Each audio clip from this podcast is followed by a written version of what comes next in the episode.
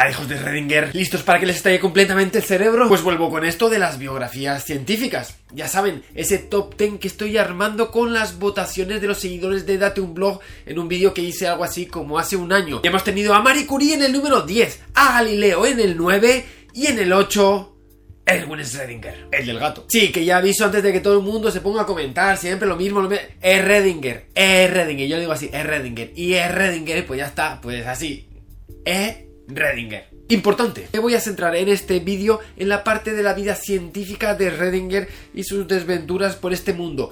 Y voy a dejar un poquito al lado, más bien para el final, su capítulo de vida personal, en particular su vida amorosa. Y es que tuvo una vida amorosa un poquito curiosa. Em, daría para llenar un programa de estos entero de los que llama la gente, eh, ¿por qué embarazaste a mi hija? y cosas así. Pues sí, para evitar hacer un análisis de su vida científica en paralelo con un juicio de valores sobre su forma de entender el mundo, voy a dejar su vida amorosa y los motivos por los que yo lo conozco a Redinger como el Maluma de la ciencia. Para el final de este vídeo, como apéndice. Así que centrémonos en su vida. ¿Estás listo?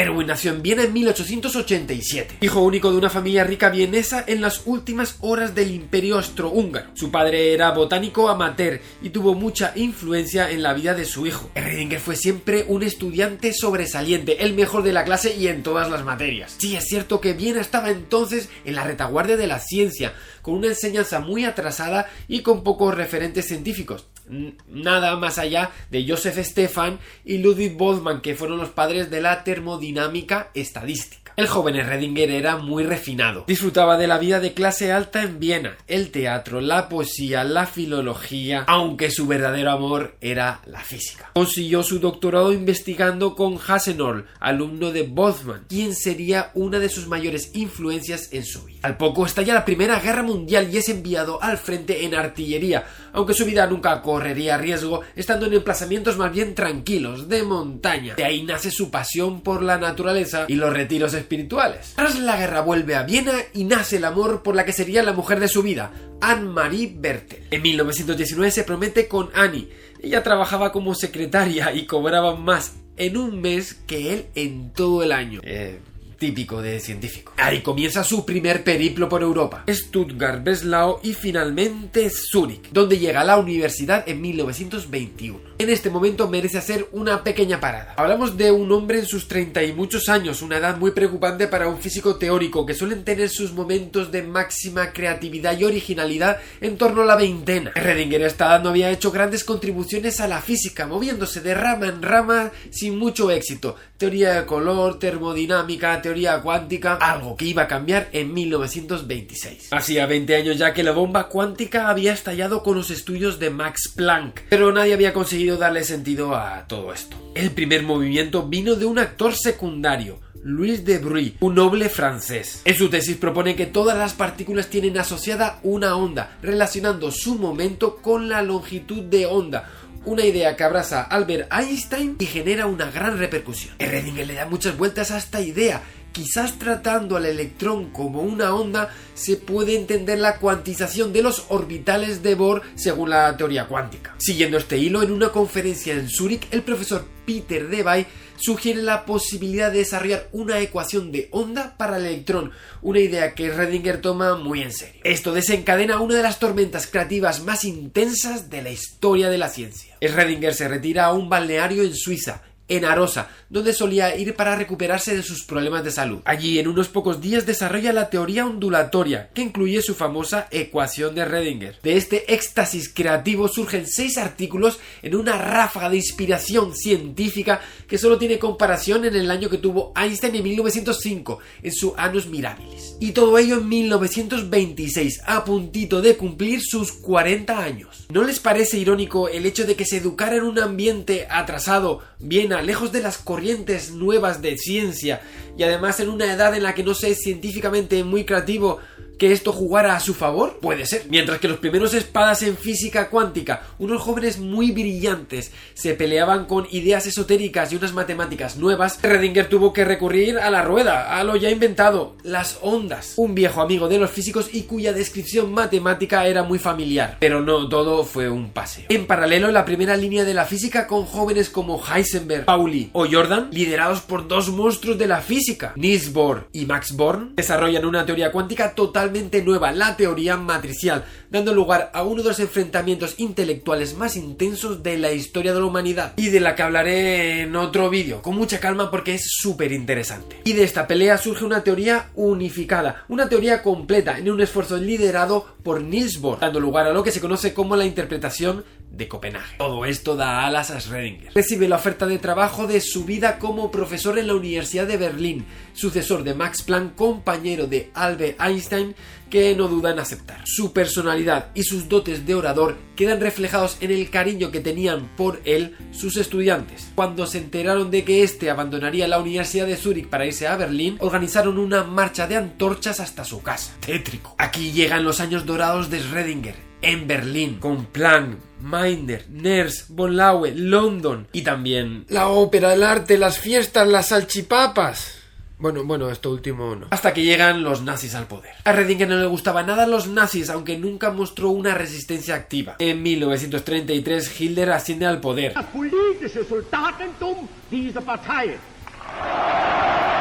Comienzan las políticas antisemitas y muchos académicos abandonan la universidad entre ellos Albert Einstein. Erdinger en principio no tenía ningún problema particular y es que no era judío ni estaba relacionado con ningún judío, pero todo este asunto de los nazis no le traía buen rollo, así que decide abandonar Berlín con la excusa de unas pequeñas vacaciones y no vuelve, aceptando un trabajo que le habían propuesto en Oxford. Allí llega 1933, precisamente el mismo año en el que recibe el premio Nobel. Oxford y Redinger no se llevaron muy bien, la verdad, por motivos que contaré en el anexo y por falta de aliciente científico para él. Aquí hay si no hubiera habido guerra civil en España y es que Redinger fue invitado por José Ortega y Gasset a varias conferencias en Madrid y se estuvo planteando dar clases en la Universidad de Madrid.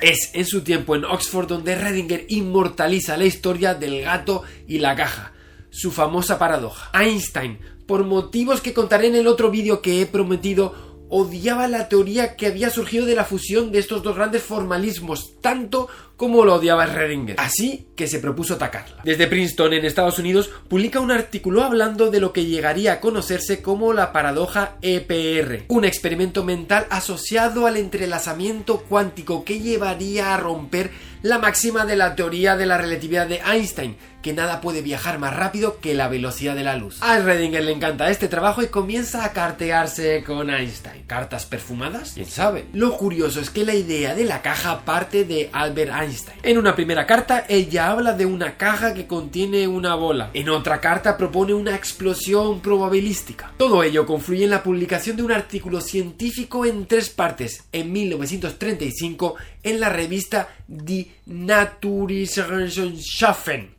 titulado La situación actual de la mecánica cuántica, y es en realidad un troleo en el vocabulario millennial. En él aparece por primera vez en la historia el término entrelazamiento, así como la propia paradoja del gato de Redinger. Bien podría haberse llamado la paradoja del gato de Einstein, solo que Einstein era alérgico a los gatos. Su punto álgido dice así. Se coloca un gato en una caja junto con el siguiente dispositivo diabólico. En un contador Geiger hay una pequeña cantidad de una sustancia radiactiva, tan pequeña que quizás en el transcurso de una hora uno de los átomos decae, pero también con igual probabilidad, igual no.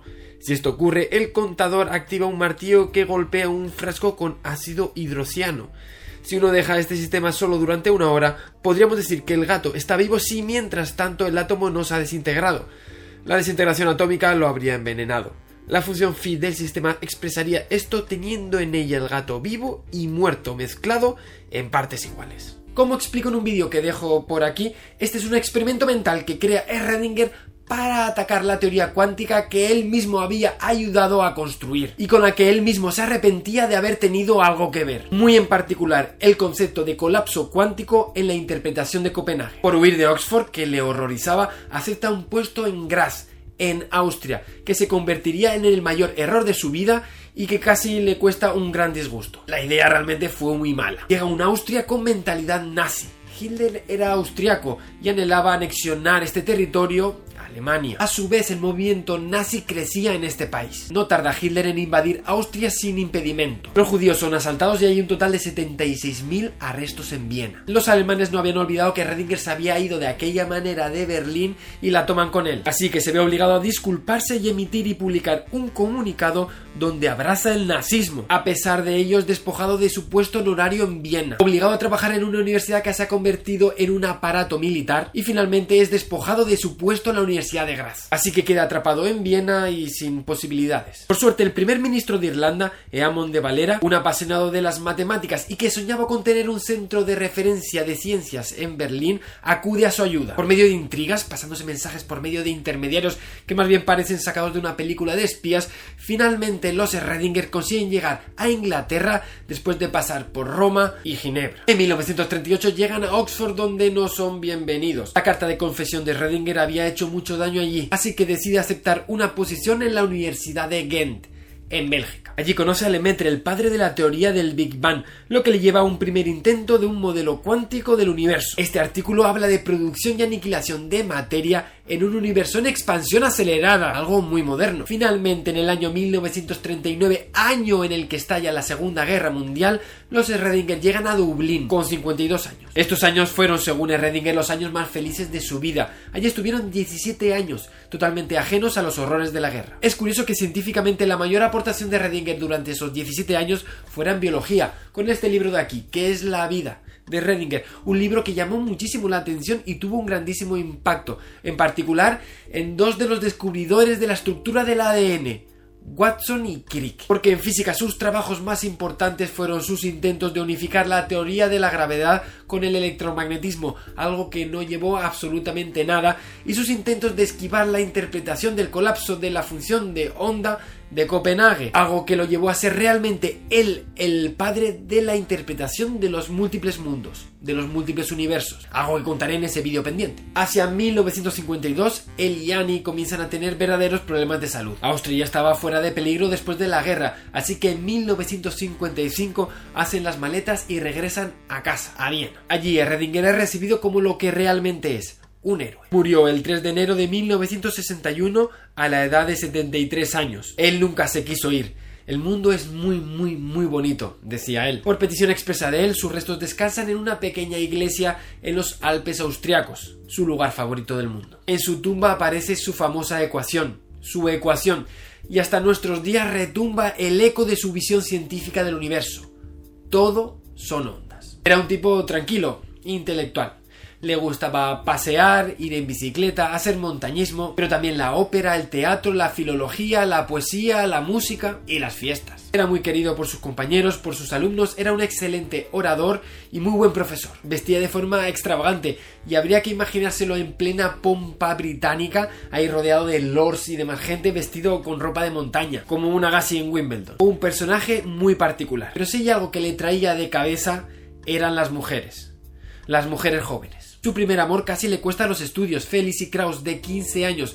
Sus padres no aprobaban la relación y tuvo que abandonarlo. En una situación similar a lo que le ocurrió también a Marie Curie. Desde entonces y hasta su muerte le volverían loco las chicas jóvenes. Aunque se casó con Annie, de 10 años menos, y estaría con ella toda la vida, su relación era abierta y por ambas partes. Tanto Redinger hacía sus cosas por ahí como ella por allá. Y sabemos los miles de ligues de Redinger porque le apuntaba todo en una libreta. Tanto es así que en el retiro espiritual en el balneario suizo que disparó la revolución cuántica estaba acompañado de una chica y no era su mujer. Una musa que le inspiró, pero esto no es todo. Bien pasado los 30 se enamora de una chica de 14 a la que daba clases. A los 50 años la deja embarazada y ella decide abortar. Conoce a Arthur March y se enamora de su mujer y no para hasta que lo consigue. Ella, Hilde, queda embarazada de él. Desde entonces Hilde actuaría como segunda esposa de Redinger y su hija Ruth como hija de ambos, de los tres, de, de todos.